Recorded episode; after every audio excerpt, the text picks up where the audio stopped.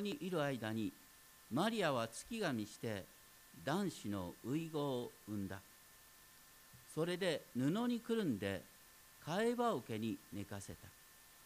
宿屋には彼らのいる場所がなかったからである。これしか書いてないんですね。よくあの子供のですね高短劇などでやられるのですね。ヨセフとマリアがベツレヘムに着いてすぐ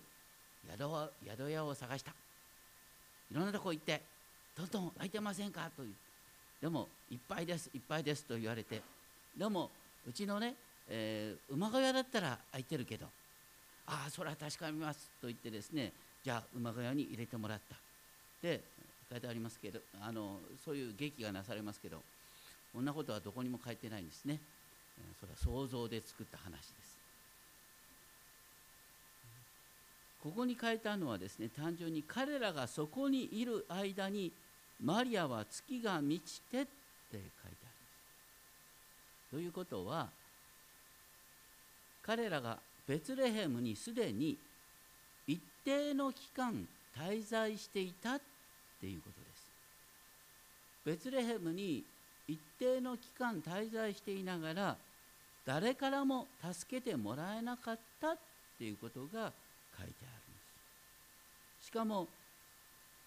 ギリシャ語ではしばしばですね主語があの書かなくても動詞の形から主語を推定するようになってるんですけれども布にくるんで替え羽桶に寝かせたっていう主語は誰でしょう誰が、ね、布にくるんで替え羽桶に寝かせたんでしょうか。これは明らかにねその前の動詞からの流れで言うと男子の遺語を生んだ人が布にくるんで替え羽桶に寝かせた。つまりマリアさん自身が産んですぐですねその生まれた子を替え羽桶に寝かせた。出産の助けをしてくれる人がいなかった。これは推測ですけどもヨセフさんは一生懸命になってねこのそこにいるロバなんかを眺めなだめていたのかもしれません。とにかく大変な状況なんです。しかも貝羽桶が家畜小屋にあったとは記されていません昔の人はそれは町外れの洞窟の中だったと推測しています。ここで何よりも強調されているのは宿屋には彼らのいる場所がなかったからであるという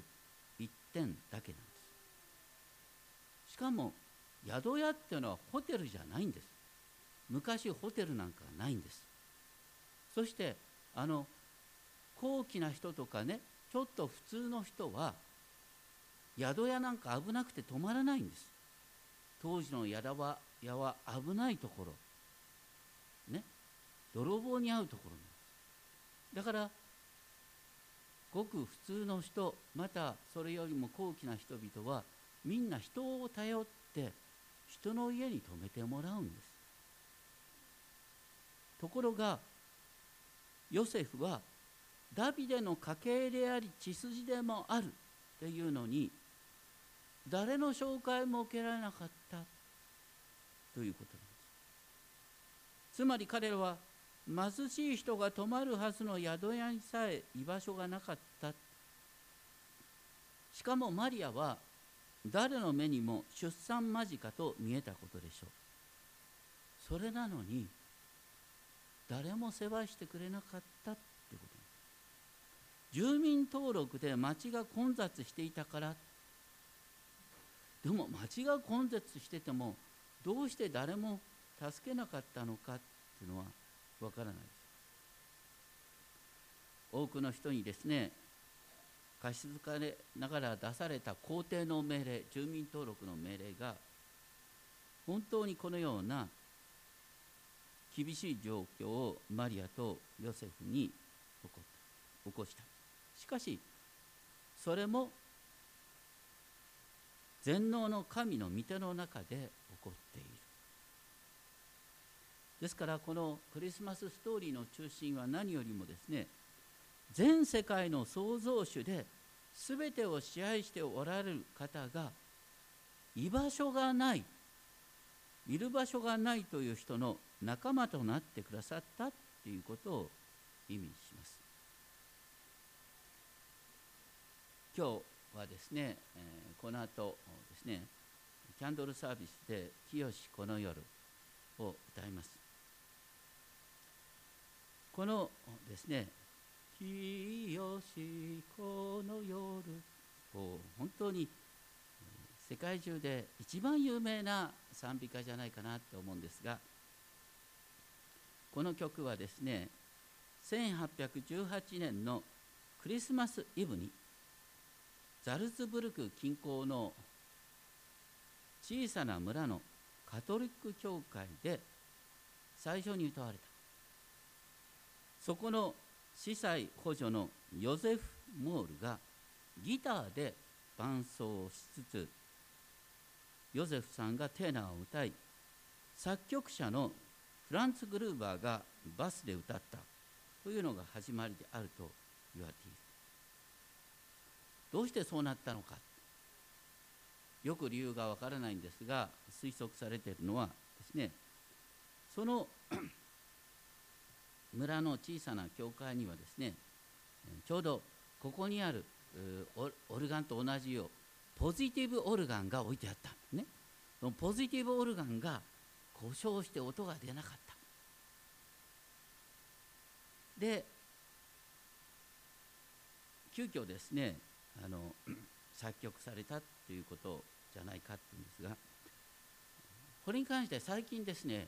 あの重大発見が起こったんです。今から20年前ぐらいですけども。作詞者ヨゼフ・モールの直筆の歌詞が見つかってそれによるとこの歌詞はですねこの2年前の1816年にすでに作られた。だからねたまに言われるんですがネズミがねあのパイプオルガンをかじってですねそのために急にですね作詞をしたというわけではないと。少なくとも死は2年前にあったんですけれどもでも曲をつけたのはそのですねちょうど一番最初に演奏されたクリスマスイブの直前であったんじゃないかとでもこれを通して作詞者のヨゼフ・モールの生涯に改めて注目が集まった。このヨゼフ・モールさんは1792年の12月にですね貧しさのために兵隊にならざるを得なかった男とその一時滞在の場で出会った女性との間から生まれた子。しかし父はすぐにですね別の場所に移動になってヨゼフは父親を知らない私生児として育つことになります。結婚をしないままですねこうヨゼフを産んだ母親は人々の冷たい視線に耐えながら極貧の中で彼を育てる。しかしヨゼフの美しい声に注目した人が育ての親になってくれて彼は進学校にまで行ってですね教会で使えられるようになった。彼はただですねあのなかなかあのこう教会の秩序に合わないところがあったみたいでいつもですね貧しい村の人々の間でギターを奏でて歌うのが大好きだった。上司の司祭からはですねこういう評価があった。従順の礼に欠ける、ね、とにかく評価が低いためですねいろんな教会を転々とさせられた。最後の10年は貧しい人々の学校を作って教えるとともにですね自分が手にしたお金はすぐに貧しい人々に施しながら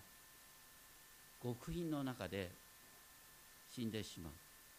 56歳で息を引かも彼は自分の書いた詩が世界中で歌われているなんてその時は実は結構有名になってたんですけど彼はそれを知る術もなかったみたいです。彼はもともとこの「清この夜ね」6番の歌詞を書いて、あ、6節あるんですね。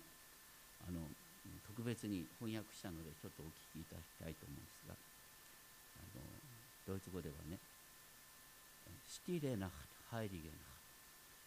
静かな夜聖なる夜すべてが寝静まっている。信頼し合う聖なる二人だけが目覚めている。愛らしい巻毛の赤子が天の平安のうちに眠っている。天の平安のうちに眠っている。静かな夜聖なる夜神の御子がなんと微笑んでいる。その気高い御口からの愛を持って救いの時が私たちについに到来した。イエスその誕生の時。イエスその誕生の時。静かな夜聖なる夜この世に見救いがもたらされた。まばゆく輝く天の高高みから満ち溢れる恵みが私たちに表された。人の姿のイエスにおいて人の姿のイエスにおいて静かな夜聖なる夜そこに今日すべての道からが道の愛からあふれるように注がれている。慈愛に満ちた兄として抱擁してくださる。イエスが世界の民。イエスが世界の民。静かな夜聖なる夜。はるか昔から私たちを思い主はご自身の身怒りを鎮めようとされていた。道地は計り知れないご計画の中で全世界への祝福を約束された。全世界への祝福を約束された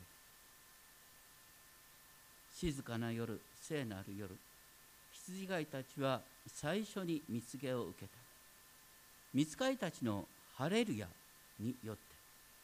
その声は遠くに近くに響き渡る。救い主イエスが今ここに。救い主イエスが今ここに。日本語で歌われる時には2番の歌詞を一番最後に「巫女の笑みに」って歌われますけれどもこのですねあの賛美歌本当に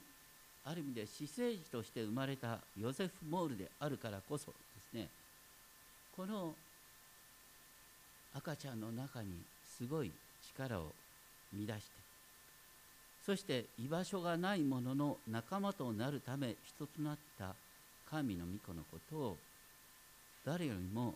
美しく描くことができたんではないかなって思います。イエス様も考えてみたらねヨセフの正式な子として生まれましたけれどもヨセフとは血のつながりはなかった。人間的には聖児と似た境遇とも言えます。この「清しこの夜」の歌詞には「平和を作りましょう」というような呼びかけはない。でも全能の神であるはずの神の御子がひ弱な赤ちゃんとして現れその気高い御口の微笑みによって私たちの心の中にある怒りや憎しみの思いを消してくださるということが歌われています。また人となられた神の御子を通して神の愛が目に見えるように私たちの前に表されたことが歌われています。そしてまたイエスが私たちのすべての痛みを悲しみを知る兄として私たちを抱擁してくださることが告げられ歌われることで心が柔らかくされます。第一次世界大戦が始まった1914年のクリスマスイブのことですが北フランスの地でドイツ軍とフランス・スコットランド連合軍が対峙していました。ドイツ軍の陣地で真夜中に光が灯りました。何だろうって思うと「シティレナハイリゲナとこう歌い出したんですね。それに応じてスコットランド軍もですねバグパイプの音色とともに「サイレントナイトホーリーナイト」を歌い出した。双方の兵士兵士たちが銃を置いて中間地点に集まってクリスマスの祝福を述べ合って食べ物を分かち合いフランス軍はシャンパンを分かち合った。その話をもとに「戦場のアリア」っていう映画が2005年に上映されています。実際にあった話なんです。清しこの夜巫女の笑みにって歌われるのなんか自分が憎しみだとかね怒りだとかそんなに振り回されてるのが馬鹿らしく思える。この救い主の誕生のことはイザヤ書11章っていうところに書いてある皆さんのこのですねプログラムの裏にありますが一番最初に出てくる「エッサイの根株から新芽が生え」ってありますがエッサイの根株っていうのはあのエッサイっていうのはダビデ。最も偉大な王とされるダビデのお父様がエッサイなんです。ダビデから始まった王家はその後ですね堕落の一途をたどって国を失いバビロン報酬とされた。でもそういうですね国が失ったように見える王家がなくなったように見えるその中からその王家の血筋から救い主が生まれる。ということがこう書いてあった。でその方は2節その上に主の霊がとどまる。この方は主を恐れることを喜びその目の見るところによって裁かずその耳の聞くところによって判決を下さず正義をもって夜べのないものを裁き公正をもって国の貧しい者のために判決を下し正義はその腰の帯となり真実はその銅の帯となる。と記されています。創造主なる神様はエデンの園という理想的な環境を作ってそれを人間に管理させました。しかしアダムは神に従う代わりに自分を神としこの地に荒廃をもたらしました。そして残念ながらアダムの子孫たちも父と蜜の流れる豊かな約束の地を治めることに失敗してしまった。それに対して神の御子である方ご自身が人となって自らこの地に平和をもたらそうとしてくださった。しばしばクリスマスの時にイザヤ書11章の1節からですね5節まで読んでやめることがある。これはとんでもないこと。イザヤ書11章はとにかく6節からが一番美しいところ。ねこの救い主がもたらす世界がどう書いてあるかっていうと狼は子羊と共に宿り豹は子ヤギと共に伏し子牛若獅子肥えた家畜が共にいてって書いてある。これ何かっていうと食べる食べる側と食べられる側の関係が変化する。つまり新しい世界においては弱肉強食がなくなってそれらの動物が平和のうちに一緒に生活できる。だから救い主がもたらす世界っていうのは弱肉強食のなくなる世界。平和が牽制する世界なんだって約束されているわけです。で続いて小さい子供がこれを追うって書いてありますが要するにこれはねあの人間はエレンの園で何をするはずだったかっていうと全ての動物を治める。だから幼子でさえ動物を治めることができるっていうことが書いてある。熊とかライオンも草を食べたり藁を食べたりする。ね、彼らは肉食べなくたって生きていかれるようになるんだ。それはどうしてかっていうとこの世界がその時新しく作り変えられてるからだ。もともとエデンの園においては、ね、栄養たっぷりの果物がたくさんあったから、ね、肉食は必要なかった。そういうですね肉食のない状態がもう一度実現する。その時に私たち人間もですねえー、この弱肉強食による競争状態戦争そういうことから全くなくなるっていうことですね。でこの8節ではですね血のみ子がコブラの穴の上で戯れ血離れした子はマムシの子に手を伸べる。こう血のみ子がコブラと遊べるって言うんです。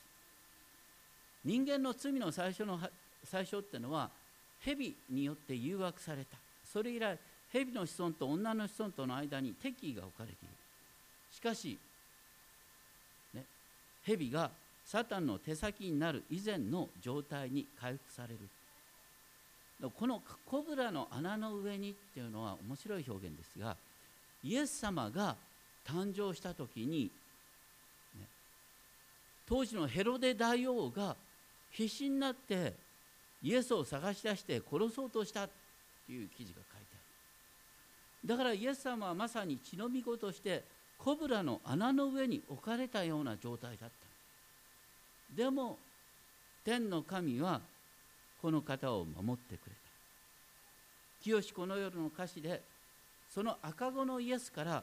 世界を変える愛に満ちた微笑みが見られたと歌われている。一見何もできないひ弱な赤ちゃん。でもその赤ちゃんは本当に天の平安で満たされていた。それは天の父なる神の御手の中でしっかりと守られていたからです。私たちはいつもね自分が不安なんです。なんか人から貶められるんじゃないかとかね人から騙されるんじゃないか。そういう恐れのために時にですねあの防衛本能が行き過ぎて先制攻撃、ね、言われる前に言ってやろうとかねやられる前にやってやろうっていうところから戦いが始まる。全て自分を守らなければならないという不安から生まれる。それに対して赤子のの姿で現れた救い主イエスは何もできないようでありながら全てを支配する神の御手の中で安らいでいた。私たちもそのような平安を味わうことができる。多くの人は自分は神に愛される資格がないと自己嫌悪に陥ります。しかし神様が喜ばれる信仰というのは賭けだらけの私が神に愛されているっていうことを信じることなんです。天の父なる神様はここにおられるお一人お一人に向けてこう語っておられる。あなたは私の愛する子私はあなたを喜ぶ。あなたは私の愛する子。私はあなたを喜ぶ。肉の親子関係でもそうですけれども親にとって一番悲しみの子供って何ですか？それは子供がね親の愛を信じようとしない。それほど親にとって悲しいことはないんです。親はどっちかというとどうしようもない息子であればあるほど娘であればあるほど愛おしいんです。親は必死になってこんなにお前のことを思ってんのにどうして分かってくれないの？っていうのが親の気持ちなんです。それと同じ気持ちを天のお父様私たち一人一人に思っておられる。だからずずしいようですけどもこの私は神様から愛されてるんだよ。賭けだらけだけど愛されてるんだよって思うのが実は信仰なんです。こんな出来損ないでごめんなさいっていう以前にこのままの私が愛されてるっていうことを信じるのが実は信仰なんです。そして最後にこの9節の私の聖なる山においてっていうのはシオンの山を指す。現在のエルサレムっていうのは本当に民族の戦いのですねシンボル的なことになってますけれどもそれはそれぞれの民族が自分の神のイメージを作り上げているから。しかし完成の日には主を知ることが海を覆う水のように地を満たす状態になるので宗教戦争などはなくなる。その時互いに主を知れって言って思い起こさせる必要もなくなる。すべての被造物がイエス様の前に服する時にこの地に完成が来るんだ。とにかく救い主は平和の完成をもたらすために来てくださった。そして平和の完成は幼子イエスのその姿に実は垣間見ることができるんだ。聖書の予言は一つ一つ成就してきました。そしてイエス様は必ずこの平和を完成してくださる。それを信じるのが信仰です。お祈りをしましょう。天皇お父様。私たちは本当に知らないうちに自己嫌悪不安感から互いを攻撃したりすることがあります。どうかそのような中で本当に最も大切なことが何なのかを改めて思い起こさせてくださいます。お一人お一人が本当に神様にとってかけがえのない子供であることを覚えさせてくださいますよう尊き主イエス・キリストの皆によってお祈りし。ます